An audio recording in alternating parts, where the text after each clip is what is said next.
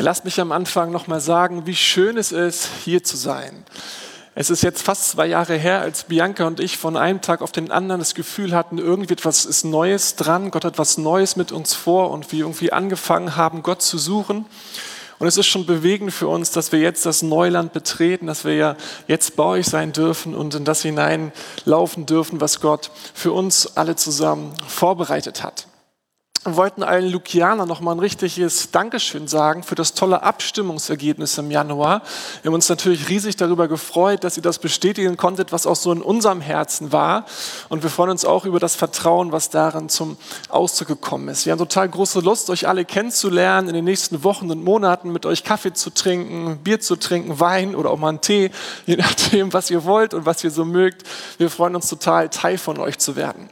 Hey, wenn du neu in der Lukas-Gemeinde bist oder neu im Stream bist oder dich so reinfühlst, dann kennen wir uns zwar nicht, aber wir haben was gemeinsam. Wir sind nämlich beide neu hier. Und wahrscheinlich wird es dir so ähnlich gehen wie mir. Du hast verschiedene Eindrücke, du versuchst dich zu orientieren, du versuchst Leute kennenzulernen. Und ich hätte total große Lust, dass wir uns mal hinsetzen und austauschen. Was hast du für erste Eindrücke? Was habe ich für erste Eindrücke? Was fällt uns ganz positiv aus? Ähm, wo müssen wir uns, sind wir irgendwie verwirrt oder sind Dinge nicht klar? Und vielleicht können wir mal gucken, was wir da so zusammentragen. Vielleicht können wir für die Zukunft gucken, dass dann andere Leute manche Fragen weniger haben. Ich möchte mit euch heute über ein Thema reden, für das es in der deutschen Sprache eine Redewendung gibt. Nämlich das Gras auf der anderen Seite ist immer grüner. Kennt ihr die? Was diese Redewendung ja sagt, ist, ich bin eigentlich ganz zufrieden mit meinem Leben. Eigentlich ist alles soweit ganz in Ordnung, bis ich irgendwie sehe, was meine Hauskreisbuddies, Kollegen, Freunde oder Nachbarn alles haben. Ich gucke zu denen rüber und sehe, ey, die haben was, was ich nicht habe. Ich will auch, was die haben. Warum geht es denn so viel besser als mir? Ich will das auch. Oft ist das gar nicht so was Großes. Manchmal ist es, dass wir denken, ey, die haben solche Schuhe will ich auch haben. Oder ey, warum hat er so ein cooles neues Handy und ich noch nicht? Ey, was fährt du nur für ein Auto? Warum hat der eine große bezahlbare Wohnung mitten in Berlin? Ich will das auch. Wir wissen zwar gar nicht, ob das sich wirklich so besser anfühlt, wie wir das denken, aber unser Kopf läuft sich schon warm, unser Kopf läuft sich direkt heiß und sagt, ey, wie wäre es, wenn ich das auch hätte? Ey, wie wäre, wenn ich das auch hätte? Wie schön muss das sein? Wie cool muss sich das anfühlen? Die sozialen Medien haben das ganze Problem noch viel schlimmer gemacht. Früher hat dir jemand erzählt, was er Neues hat und dann hast du in deiner Fantasie dir ausgemalt. Heute guckst du das alles an und denkst, ey, krass, was die alles haben. Ich will auch. Das grüne Gras ist für jeden von uns was anderes und es ändert sich auch ständig. Aber es geht immer um etwas, was ich gerade nicht habe, was ich gerne hätte und von dem ich glaube, dass wenn ich es hätte, es mir viel besser gehen würde. Ich viel glücklicher, ich viel zufriedener sein würde. Wir schauen über den Zaun und denken, ey, die haben so viel mehr Geld als ich. Ey, wie würde das Leben sein, wenn ich so viel Geld hätte? Wenn ich mir auch so ein Auto kaufen könnte oder so einen neuen Computer oder ey, so eine Wohnung, ey, so eine Terrasse, wenn ich so eine Terrasse hätte oder so eine schöne Küche. Und wir gucken rüber und sagen, ey, ey, wenn ich so einen sicheren Job hätte, Mann, mein Leben sähe so anders aus. Oder wenn ich so einen Partner hätte, ey, mit dem verheiratet zu sein, Mann, muss das Leben schön sein. Wobei es durchaus passieren kann, dass sich zwei Leute unterhalten und jeweils der andere das wünscht, was der andere hat. Lehrer sagen sich, endlich Sommerferien. Und äh, Eltern denken, ey, wann sind die Sommerferien endlich wieder vorbei? Oder der eine denkt sich, ey, was muss es schön sein, verheiratet zu sein? Wie toll muss das Leben sein? Und der andere denkt vielleicht, ey, wie schön wäre es, nicht verheiratet zu sein. Mein Leben wäre vielleicht so viel schöner. Warum machen wir das eigentlich? Warum vergleichen wir uns die ganze Zeit? Und warum gibt es irgendwie nicht mal ein Genug? Ich meine, das ist dir vielleicht auch schon aufgefallen, dass da hast du dir endlich geleistet, hast endlich bekommen, was du wolltest und hast, was du die ganze Zeit wolltest. Und dann hast du es endlich und was passiert dann? Genau, kurze Zeit später siehst du was anderes, was du haben willst und versuchst es dann wieder zu kriegen. Und hat, du hast das Gefühl, es hört nie auf. Hast du endlich, was du wolltest, bist du schon wieder beim nächsten und willst das dann endlich haben. Es ist so, als wenn es so einen tiefen, unstillbaren Appetit nach mehr gibt. Dabei wissen du und ich auch, wenn es nie aufhört, dann ist ja tatsächlich nie genug. Wir denken, ey, wenn ich verheiratet bin, dann bin ich endlich glücklich. Wenn ich Kinder habe, dann bin ich endlich glücklich. Wenn ich das Haus habe, dann werde ich endlich glücklich sein. Und du machst und machst und machst und stellst fest, Ich werde nicht glücklicher. Ich werde nicht glücklicher. Ich bin ständig nur am Jagen und am Jagen. Und du stellst fest, es gibt so einen unstillbaren Appetit in mir nach mehr. Wir sind so darauf gepolt, zu jagen, unser Leben zu verbessern und zu verschönern, uns zu entwickeln. Wenn du jemanden triffst, der zu dir sagt, ey, ich bin total zufrieden mit dem, was ich habe. Ich bin total zufrieden mit dem, was ich habe. Dann denkst du, der lebt auf dem Mond. So lebt heute keiner mehr. Wir sind doch alle so sehr darauf getrimmt, unser Leben zu verbessern und zu verschönern und es immer, immer besser zu machen. Dieser unstillbare Appetit in uns, der zeigt sich in verschiedenen Formen. Manchmal drückt er sich in Neid aus. Wir sind neidisch auf das, was die anderen haben.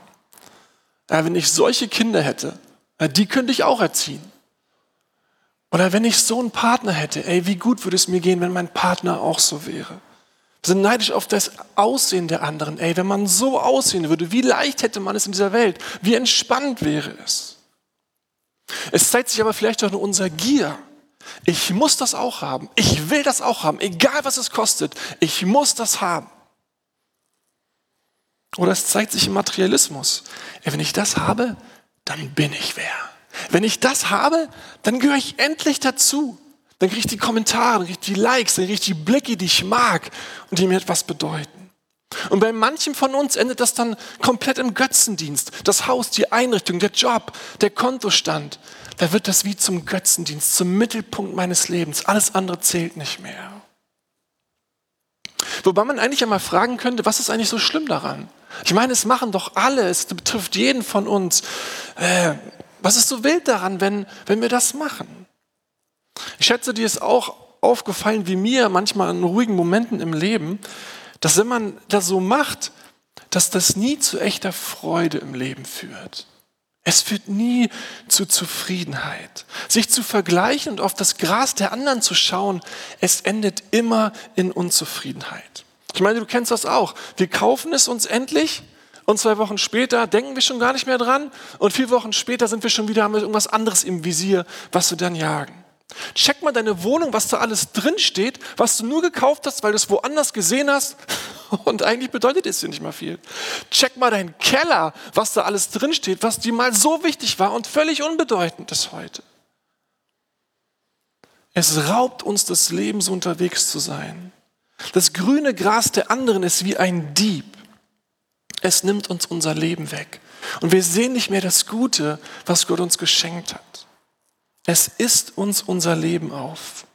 Am Ende führt sich zu vergleichen immer nur in Unzufriedenheit. Du kannst so viel Geld haben, wie du willst, andere haben mehr Geld. Du kannst so schön sein, wie du willst, andere sehen noch besser aus. Du kannst ein tolles Haus haben, alle anderen haben noch bessere Häuser. Es gibt eine Geschichte in der Bibel im Alten Testament, die zeigt ganz gut, wohin das führt, wenn man mit diesem grünen Grasmodus innerlich lebt. Es etwa 1100 Jahre vor Christus spielt diese Geschichte oder diese Begebenheit. Da wollte das Volk Israel einen neuen König haben. Alle Nationen herum hatten einen König, nur sie nicht, und sie wollten unbedingt auch einen König bekommen. Und Gott führte dann Samuel, das war damals ein Prophet, so etwas wie der Leiter des Volkes, äh, zu einem Mann, den er geeignet hielt, der erste König von Israel zu werden. Er wird uns so vorgestellt. Im Gebiet des Stammes Benjamin lebte ein wohlhabender und angesehener Mann namens Kisch. Kisch hatte einen Sohn mit Namen Saul. Im ganzen Land sah niemand so gut aus wie er. Saul war stattlich und kräftig gebaut und ein Kopf größer als alle anderen Israeliten. Ich will mit euch ganz kurz über diesen Saul reden. Wir erfahren hier drei Dinge von ihm. Erstens, Saul kommt aus einem angesehenen Elternhaus, was auch noch sehr wohlhabend war. Übersetzt, in der Schule wollten alle seine Klassenkameraden bei Saul zu Hause spielen, weil Saul hatte immer die neueste Konsole und einen Pool im Garten. Alle wollten immer zu Saul nach Hause. Dann war Saul auch noch richtig groß und er wurde so groß, dass er ein Kopf größer war als alle anderen Männer in Israel. Dazu war er noch kräftig, was damals einfach eine super wichtige Sache war, weil das Leben so viel äh, körperbetont war und auch im Kampf, im Krieg, das einfach super war, wenn du groß und stark warst. Und dann ist es noch ganz nebenbei, dass niemand im ganzen Land so gut aussah wie er. Saul war wahrscheinlich so etwas wie der George Clooney im Körper eines Dwayne Johnson. Saul war der George Clooney seiner Zeit. Wenn Frauen ihn sahen, fingen sie an zu weinen, weil er einfach so unglaublich schön war. Wenn Männer ihn sahen, bekamen sie Komplexe, weil die einfach so ein Body hatte, wo du sagtest, ey, was für eine Maschine. Und wie das manchmal so ist, Gott hatte dann auch noch was Kleines mit Saul vor. Er wollte ihn zum ersten König von Israel machen. Und so kommt dann eines Tages der Prophet Samuel, salbt ihn mit Öl für diese Aufgabe, so machte man das damals. Dann bringt ihn Samuel vor das ganze Volk, das er zusammengerufen hat und sagt, ey, wollt ihr, dass Saul euer König wird? Und das ganze Volk applaudiert und sagt, ja, ist genau der Richtige. Wir wollen, dass Saul unser König wird. Saul ist super. Lass uns ihn hier zum König machen. Von außen betrachtet also hat doch Saul jetzt eigentlich alles, was er sich wünscht. Er sieht blendend aus. Er hat einen Körper unfassbar. Jetzt wird er auch noch König. Er kriegt einen Palast gebaut. Er kriegt Macht. Er kriegt Reichtum. Er hat eine von Gott eine wunderbare, verantwortungsvolle Aufgabe bekommen. Was für ein Leben. Und er hat Erfolg. Es läuft dann erst einmal alles richtig gut. Bis eines Tages Israel von einem Nachbarvolk, den, Philippa, äh, den Philistern, bedroht wird und auf einmal die Zukunft des Volkes auf dem Spiel steht.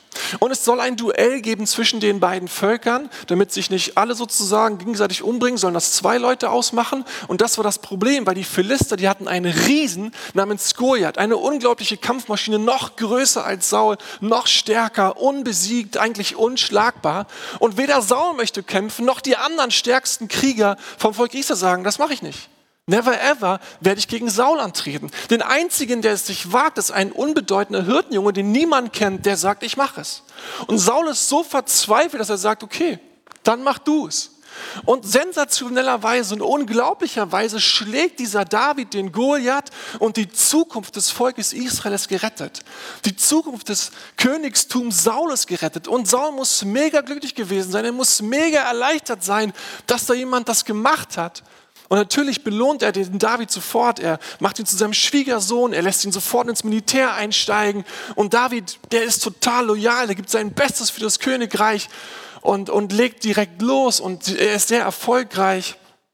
Und eigentlich wird auch jeder froh, so ein, so einen Typen in seinen Reihen zu wissen. So einen Typen zu wissen, dass der Teil seines Königreiches ist.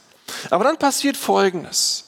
Ein paar Kapitel später, ein paar Monate, Jahre später heißt es, als David und die Israeliten nach dem Sieg über die Philister zurückkehrten, es geht um einen, einen weiteren Kampf gegen die Philister, da zogen Frauen aus allen Städten König Saul entgegen. Sie sangen und tanzten, schlugen die Tamburine und empfingen die Sieger mit Jubel und Musik. Eigentlich eine tolle Szene, kann man sich vorstellen. Ne? Alle sind mega erleichtert, wow, wir haben gewonnen äh, unsere Männer sind am Leben, wie cool. Und sie kommen und sie feiern und sie tanzen. Sie, die Kinder und die, die, die Frauen rennen ihren Männern entgegen und feiern, dass sie da sind. Aber dann hört Saul, wie die Frauen singen, Saul hat tausend Mann erschlagen und David zehntausend. Okay, sind wir ehrlich. Für keinen Mann der Welt ist es leicht, wenn man ihn mit jemand anders vergleicht und man den Kürzeren zieht. Man kann verstehen, dass Saul jetzt nicht besonders beglückt darüber gewesen ist, dass sie singen, dass, Saul, äh, dass David jetzt da der bessere Kämpfer ist. Aber machen wir auch nicht mehr draus, als es ist. Es ist ein Lied auf einer Party. Das ist ein Lied auf einer Party von den Frauen gesungen. Ähm, damals war das noch ein bisschen anders von der Stellung her. Und die feiern einfach, dass ihre Männer zurückbekommen sind und dass sie erfolgreich waren, äh, dass die Familie äh, wieder zusammen ist. Ein Lied auf einer Party, aber nicht so für Saul. Was er da hört, frustriert ihn zutiefst. David trauen sie zu, dass er 10.000 erschlägt? Und sie glauben, dass ich nur mit tausend fertig werde? dachte er voller Missmut. Aber das war nicht alles. Es bleibt nicht dabei, dass Saul dachte, na gut, dann haben wir halt jetzt einen besseren Kämpfer in der Armee als mich, aber Hauptsache, er kämpft für mich und hilft mir, ein erfolgreicher König zu sein. Bei Saul ging es noch tiefer. Wir lesen im nächsten Satz, jetzt fehlt nur noch, dass sie ihn zum König machen. Mal eine kurze Pause. Das hat niemand gesagt. Niemand hat darüber gesprochen, dass David König werden soll. Saul ist König, Saul ist der Befehlshaber, er wurde zum König gesetzt. David ist nur ein Kämpfer, der bisher gut gekämpft hat. Aber Saul fühlt sich bedroht, gekränkt davon, dass jemand anders gefeiert wird. Und dann kommt Vers 9 und das ist der entscheidende Satz. Und Saul blickte neidisch auf David von jenem Tag an und vorhin, forthin. Saul ging zum Zaun lehnt sich rüber und alles, was er von diesem Tag an sieht, ist Davids Wiese. Saul war König. Saul war Befehlshaber aller, Befehlshaber aller Soldaten im, im Land. Was er sagte, geschah. Was er wollte, bekam er. Er war der Größte und der Stärkste im ganzen Land. Er sieht aus wie George Clooney. Er hat den Körper eines Arnold Schwarzeneggers. Gott und das Volk hatten ihn zum König gesetzt. Aber all das zählt nicht mehr. David wird sein Fixpunkt, David wird sein Vergleichspunkt. Von da an guckt er nur noch, wie er David gegenüber abschneidet. Und dann erlebt er, was Vergleichen immer macht. Es raubt ihm die Freude. Es raubt ihm die Freude an all dem, was Gott ihm in seine Hand geschenkt hat. Es raubt ihm die Freude an der tollen Aufgabe, die Gott ihm gemacht hat. Und er wird unzufrieden, er wird eifersüchtig, er wird bitter. Und dieses Vergleichsding lässt Saul dermaßen in sich wuchern, lässt zu, dass das so groß in ihm wird, dass es ihn schließlich buchstäblich zugrunde richtet. Er verliert sich selbst, er verliert die Liebe seiner Männer, er verliert die Beziehung zu Gott. Am Ende ruiniert er sein Königreich und seine ganz persönliche Lebensgeschichte.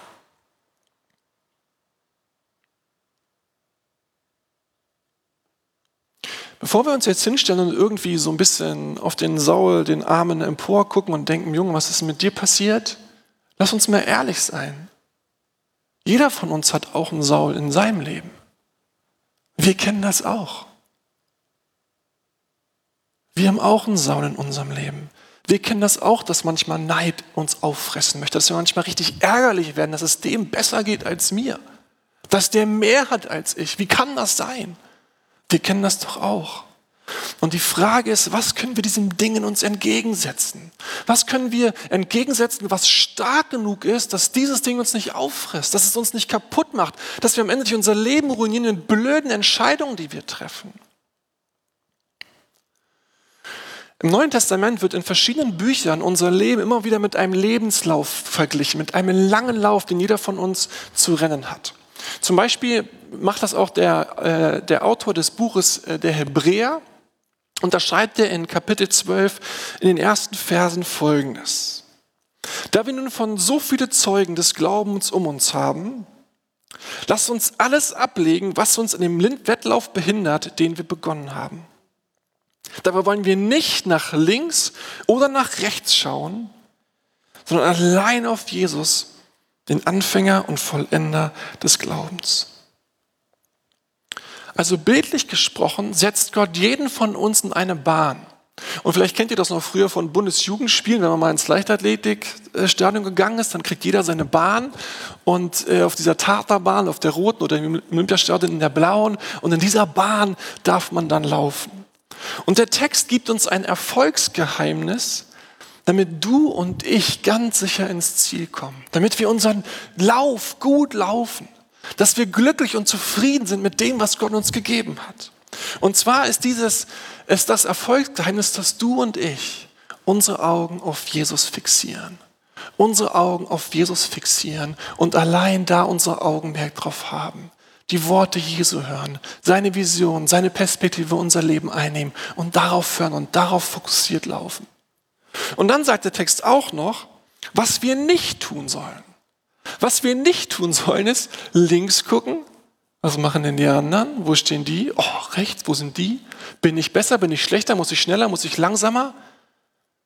Und wenn man das mal sich bildlich vorstellt, dann macht das ja auch total Sinn, dass es keinen Sinn lauft, den Lauf so zu rennen. Stell dir mal vor, du und ich, wir laufen volle Pulle, voll konzentriert und dann fangen wir an, links zu gucken und rechts zu gucken. Es ist nur eine Frage der Zeit, bis wir Schiffbruch erleiden, bis wir stolpern, bis wir hinfallen, bis wir auf dem Boden liegen, uns umgucken und sagen, wo sind denn die anderen? Und wir völlig verlieren das Ziel unseres Lebens, die Vision unseres Lebens, zu was wir laufen sollen, wofür Gott uns geschaffen hat. Wer sich im Leben aber auf Jesus fixiert, der hört die Worte, die er braucht. der hört die Worte, die unser Herz braucht. Der bleibt auf das fokussiert, was am Ende tatsächlich zählt. Und dann kann man auch die Phasen des Lebens meistern, die irgendwie komplizierter sind, die schwerer sind, die ein bisschen härter sind, die nicht so leichtgängig sind wie vielleicht andere Phasen. Ich will eine Sache rausgreifen, die uns das Neue Testament äh, sagt, was Gott über uns denkt. Das heißt in Epheser 2,10, da schreibt Paulus, denn wir sind sein Werk, geschaffen in Christus Jesus zu guten Werken, die Gott zuvor bereitet hat, dass wir darin wandeln sollen. Wenn wir auf Jesus zulaufen, dann wir immer wieder, du bist mein Werk. Du bist mein Werk. Du bist mein Werk. Ich wollte dich so, wie du bist. Ich habe bestimmt, in welchem Land du geboren wirst, in welcher Familie, in welcher Stadt, zu welcher Generation. Ich habe über deine Persönlichkeit mir Gedanken gemacht, über deine Begabung, deine Fähigkeit, deine Intelligenz, wie du mal aussiehst. All das hast du nicht bestimmt. Alles was allein Gott. Und ich will, dass du deinen Lauf läufst mit Blick auf mich, wissend, dass du ein Original bist, aus meinem Herzen entsprungen. Und ich habe dich gesetzt, weil ich Dinge mit dir vorhab, dass du in den guten Werken laufen sollst, die ich vorbereitet habe. Das Land, was du einnehmen sollst, was die anderen nicht einnehmen sollen. Da sind Herausforderungen, da sind Aufgaben. Äh, da ist ein Garten, den du beackern darfst, für mich, in meinem Namen, mit mir und meiner Kraft. Und du schreibst eine originelle Geschichte, die kein anderer schreiben soll, weil du ein Original Gottes bist.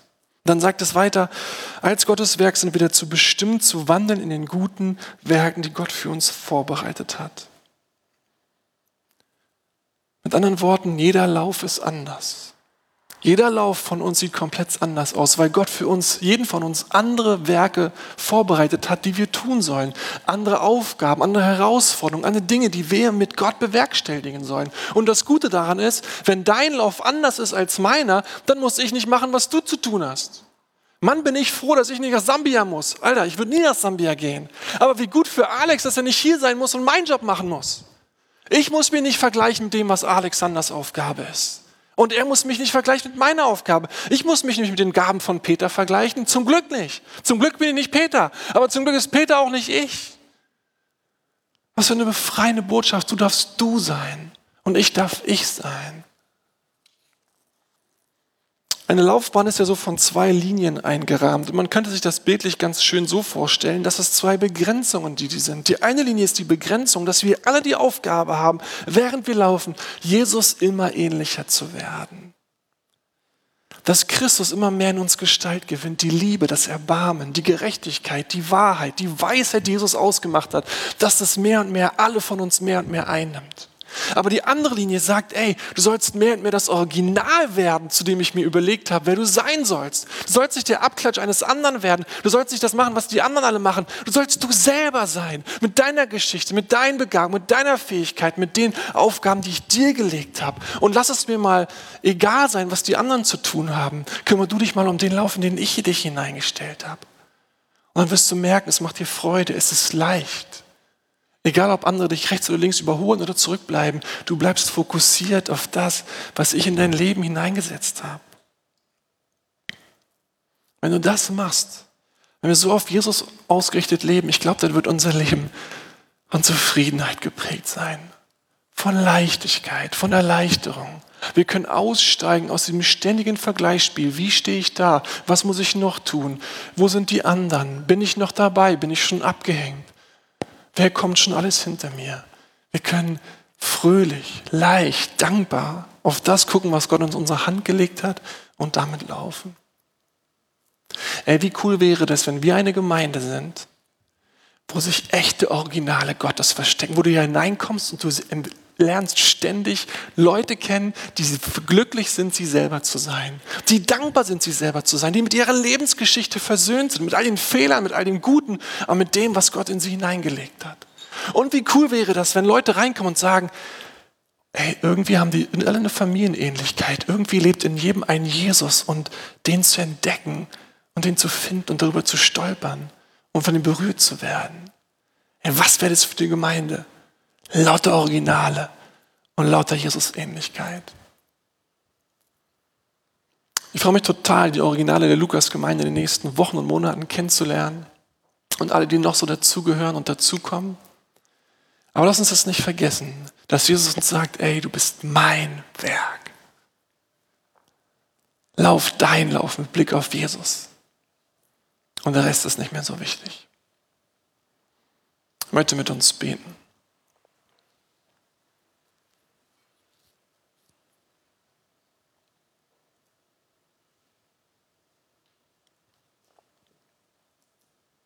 Jesus, wir sind alle so gepolt, darauf glücklich werden zu wollen, zufrieden werden zu wollen. Und wir sind so auch darauf gepolt, zu gucken, was die anderen haben und was die anderen nicht haben und wie mein Leben dagegen aussieht. Und es fällt uns so schwer, einfach nur dankbar zu sein für das, was du uns gegeben hast und auszusteigen aus diesem, aus diesem verrückten Wettlauf, wer der schönste, beste, größte, weiteste ist. Jesus macht uns Angst, was wir im Leben von Saul sehen, der das Ding so in sich hat wuchern lassen, dass es sein Leben ruiniert hat. Und ich möchte dich bitten, dass wir stattdessen einfach Freude darüber empfinden, wer wir sind, was du mit uns vorhast, über unsere Lebensgeschichte, dass wir unsere Lebensthemen mit deiner Hilfe bewältigen können. Und ich möchte dich bitten, dass du uns hilfst, unsere Augen an deinen Augen festzubohren und deine Stimme in unserem Leben zu hören, die unser Leben beruhigt, die uns stark macht, die uns genau das gibt, was wir brauchen.